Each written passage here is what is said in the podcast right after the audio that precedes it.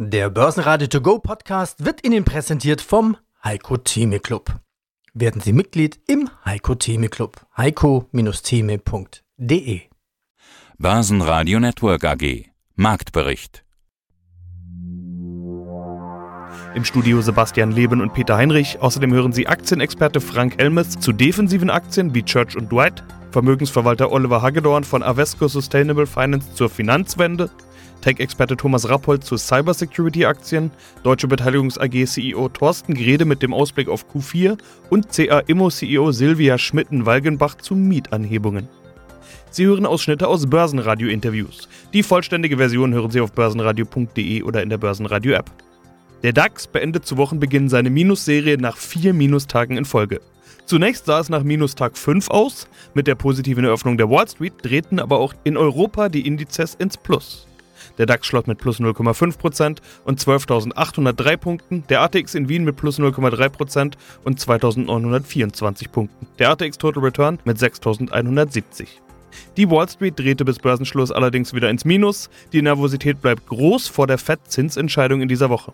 Stärkste Gewinner im DAX war Porsche Automobil mit plus 3,5%, nachdem neue Fakten über den Börsengang der Porsche AG bekannt wurden. Dieser soll am 29. September über die Bühne gehen, die Preisspanne zwischen 78,50 und 82,50 je Stück liegen. Die Porsche Automobil Holding SE erhält bei dem Börsengang 25% plus eine Aktie der Stämme des Sportwagenbauers und hätte somit eine Sperrminorität. Weitere DAX-Gewinner waren Covestro mit plus 3,4% und Brenntag mit plus 2,8%. DAX-Verlierer waren Vonovia mit minus 2%, Fresenius mit minus 2,5% und Schlusslicht Sartorius mit minus 2,8%. Frank Helmes, Herausgeber vom Helmes Börsendienst. Krise und Rezession voraus? Fragezeichen. Zumindest ist so die Stimmung im Markt, würde ich sagen. Die Argumente dagegen sind nicht besonders gut. Wir haben gleichzeitig Inflation und Zinsanhebungen, geopolitische Konflikte bzw. Krieg, der entweder schon im Gang ist, Stichwort Ukraine, oder als Bedrohung im Raum steht, Stichwort Taiwan. In Europa kommt noch eine Energiekrise drauf, deren Ausmaß ja noch gar nicht so richtig abzusehen ist. Das alles bekommt auch der Aktienmarkt zu spüren, natürlich, zumindest mit jeder Menge Unsicherheit und das ist ja immer Gift für Investoren. Frank, wie ist deine Stimmung als Aktieninvestor? Ja, also man muss sagen, dass die Risiken derzeit höher sind als die Chancen. Also in erster Linie bezüglich zyklischer Aktien, wer das nicht kennt, sind sehr konjunktursensitive Aktien. Und ich meine, du hast es relativ gut oder sehr gut zusammengefasst besser gesagt, was die derzeitigen Probleme sind. Und da kann natürlich noch einiges auf uns zukommen, insbesondere wenn das Gas in Deutschland knapp wird und da man sich in der EU ja aushelfen muss bezüglich Gasknappheit, trifft das dann auch ganz Europa, wenn Einzelstaaten äh, das Gas knapp wird. Und ja, selbst wenn dieser Fall nicht eintreffen sollte, ist immer noch die hohe Belastung allgemein durch die Energiepreise für die Unternehmen und damit für den Aktienmarkt gegeben. Also deswegen, ja, also ganz schön viele Risiken. Ich gehe derzeit ähm, so vor, dass ich nicht zyklische Aktien kaufe. Das heißt in erster Linie ähm, Nahrung, Getränke, äh, Pharma.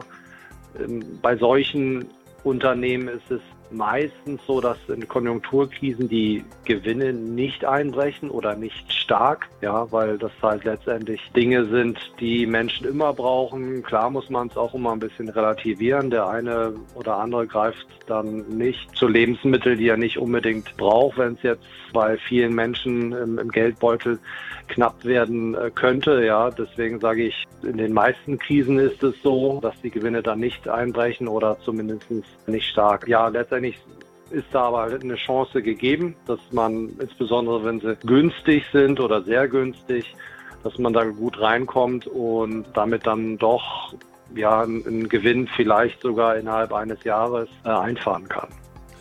Ja, günstig ist da, glaube ich, das entscheidende Stichwort. Also du hast drei Aktien in dem Bereich Nahrung und Getränke ausgewählt. Das sind einmal zwei Klassiker. Coca-Cola, kennt jeder, braucht man nicht viel zu sagen. Nestle dürfte auch jeder kennen. Das ist ja der defensive Wert schlechthin. Die fallen eigentlich immer als erstes. Coca-Cola vielleicht noch im gleichen Satz. Und dann hast du noch Church und Dwight dabei. Wird eine amerikanische Aktie sein. Church und Dwight. Warum sind die dabei? Weil die günstig sind oder weil die eben für dich so eine defensive Aktie in der gleichen Liga wie Coca-Cola und Nestle sind? Church and Dwight ist wirklich so ein amerikanischer Klassiker. Hier in Europa natürlich eher nicht bekannt. In den USA äh, sind deren Produkte aber schon weit verbreitet. Das sind Produkte aus dem Bereich Pflege, Haushalt, also sowas wie Augencreme, Rasierer, Zahnpasta und so weiter und so weiter. Also letztendlich Konsumgüter, die ja auch immer gebraucht werden, auch in den Krisen. Und das ist also wirklich auch eine, eine super Aktie. Ja. Ähm, ich habe ja so einen Fundamental Score, der verschiedenste Fundamentalkriterien ja aufaddiert. Äh, unter anderem ist die Gewinnrendite besser als Durchschnitt aller anderen Unternehmen. Wie ist die Verschuldung? Wie war das Gewinnwachstum in der Vergangenheit? Das ist ja auch, es war Vergangenheit, aber es ist klassische Fundamentalanalyse. Und da erreicht die Church and White halt eine volle Punktzahl von 10 und das, das schaffen nicht viele Aktien. Mein Name ist Thomas Rappold, ich bin Investment Advisor für Technologieindizes.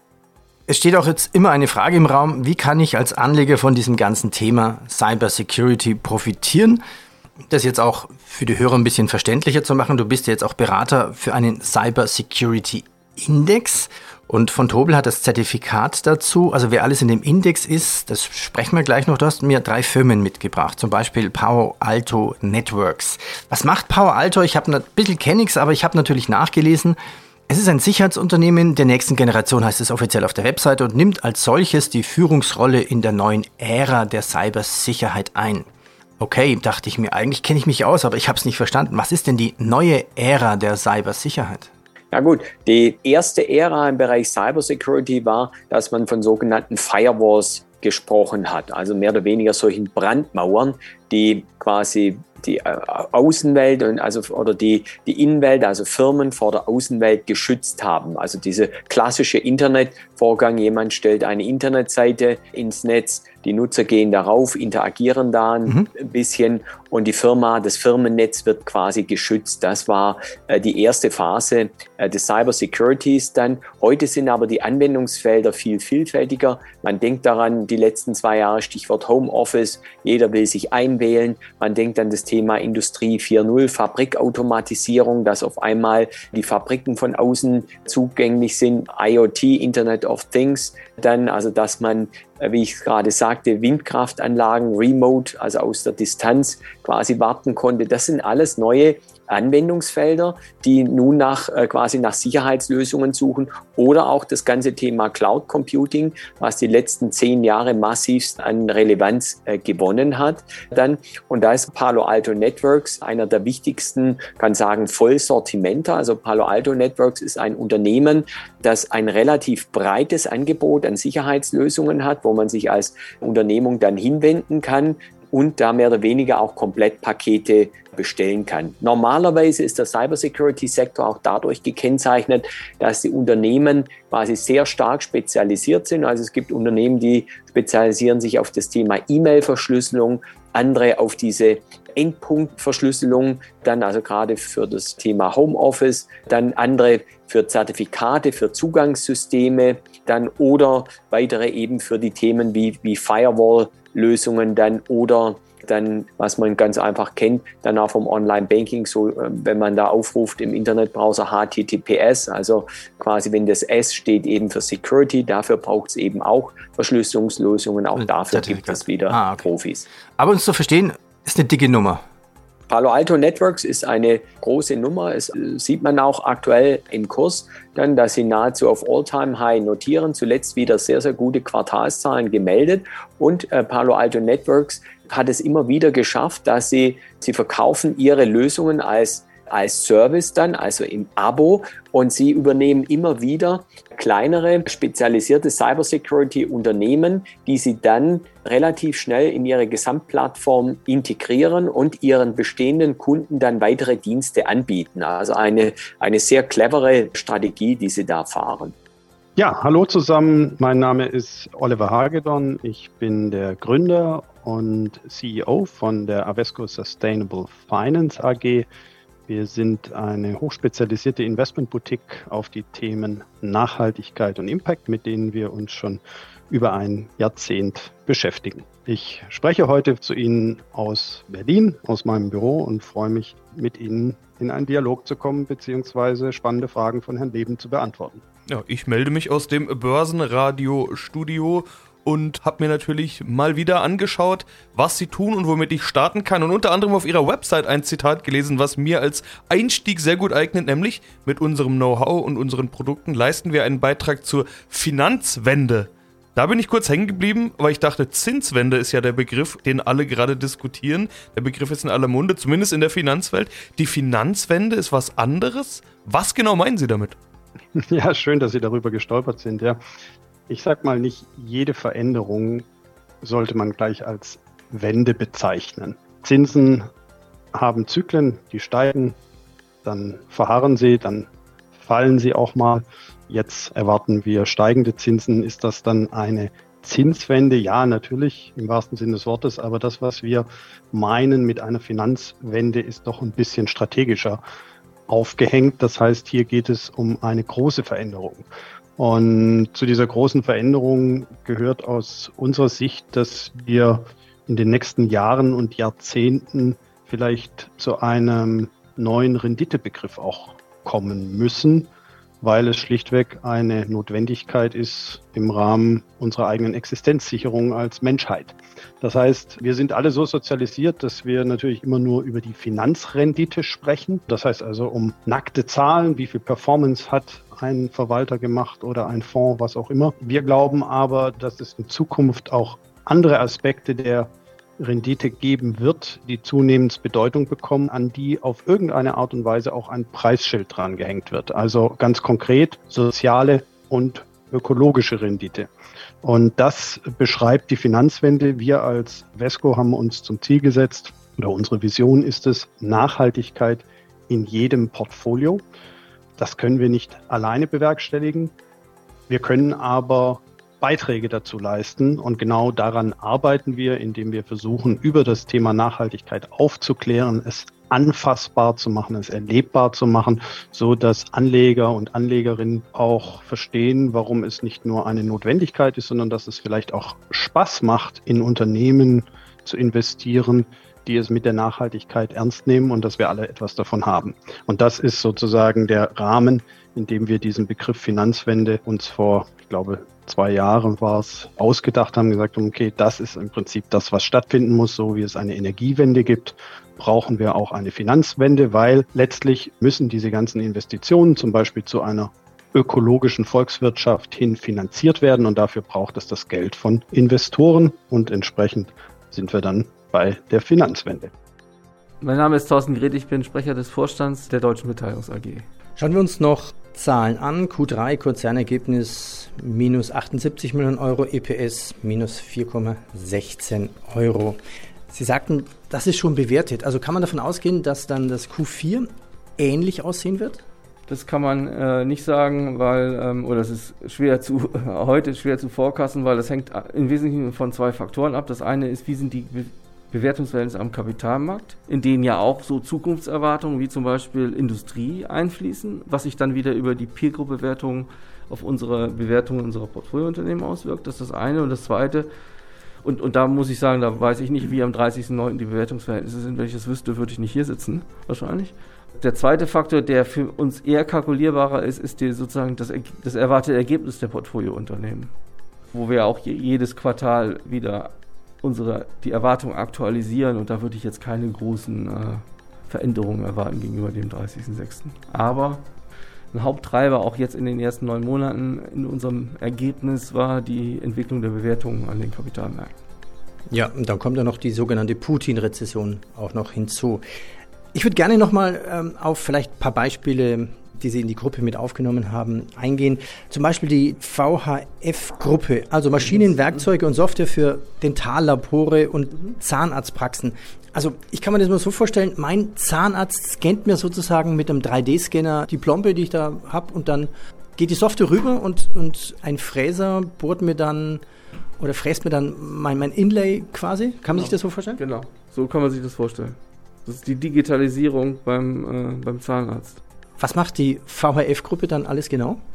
die stellt eben diese Maschinen her und die, das Entscheidende ist die Software.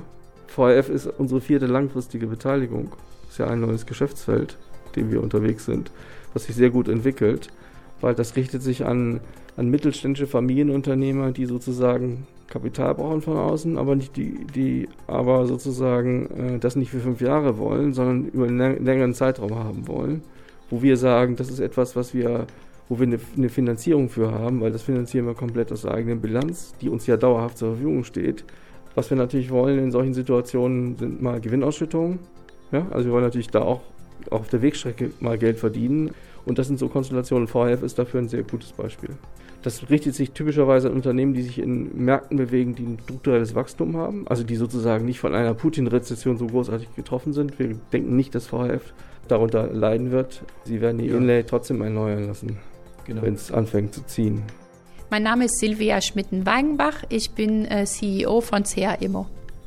Also wir sind ja gerade in Frankfurt auf einer Immobilienkonferenz und das Europaviertel, was ist denn alles vom Europaviertel von Ihnen?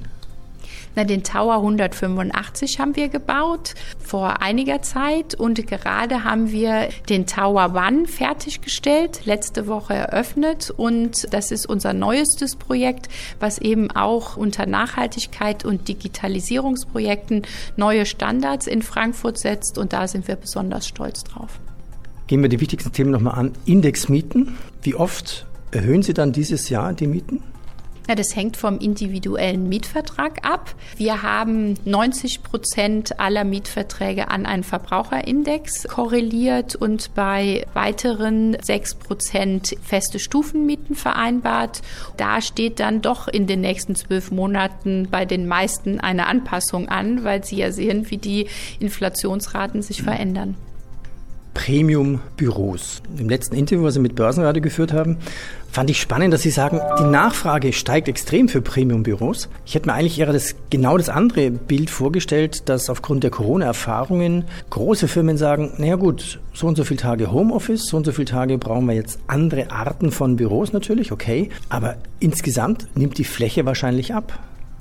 Naja, ich glaube, Sie dürfen nicht davon ausgehen, dass alle Unternehmen nur unter Kostengesichtspunkten entscheiden. Wir haben zum Beispiel in dem Tower One auch Flächen an Mieter vermietet, die ihre Fläche mehr als verdoppelt haben, weil sie einfach gesehen haben und interessanterweise auch in Sektoren, die die letzten zweieinhalb Jahre vollständig remote von woanders, nicht nur zu Hause, sondern Work from Anywhere gearbeitet haben. Aber viele Unternehmen haben halt besonders in der letzten Zeit festgestellt, dass Kreativität und Unternehmensbindung und Zusammenarbeit doch eben am besten persönlich zusammen funktioniert. Was ist denn die Definition von Premium? Wie sieht so ein neues Premium-Büro aus? Also Premium würde ich sagen, ist vielleicht besonders, hat einen hohen Qualitätsstandard in Bezug auf Technik, Lüftung, digitalen Möglichkeiten, ist aber dann wiederum auch abhängig von dem individuellen Nutzer und wie er das gestaltet. Es drückt eine gewisse Wertigkeit aus, die auch dem Mitarbeiter gegenüber dargelegt werden soll. Und neben der reinen Qualität der Fläche ist auch relevant, relevant, wie ist die Lage, wie kommt der Mitarbeiter dahin, öffentliche Verkehrsmittel, Anbindung an Gesamtsysteme, gibt es im Umfeld vielleicht auch andere interessante Mieter, gibt es Möglichkeiten für Community Space, Kollaborationsflächen, interessante Restaurants, Bars, wie zum Beispiel unsere Skyline Bar in der Nähe oder auch Freiflächen für den Austausch wie Terrassen und Zugang zu Natur. Natur. Börsenradio Network AG Marktbericht Der Börsenradio To Go Podcast wurde Ihnen präsentiert vom Heiko Theme Club. Werden Sie Mitglied im Heiko Theme Club. heiko-theme.de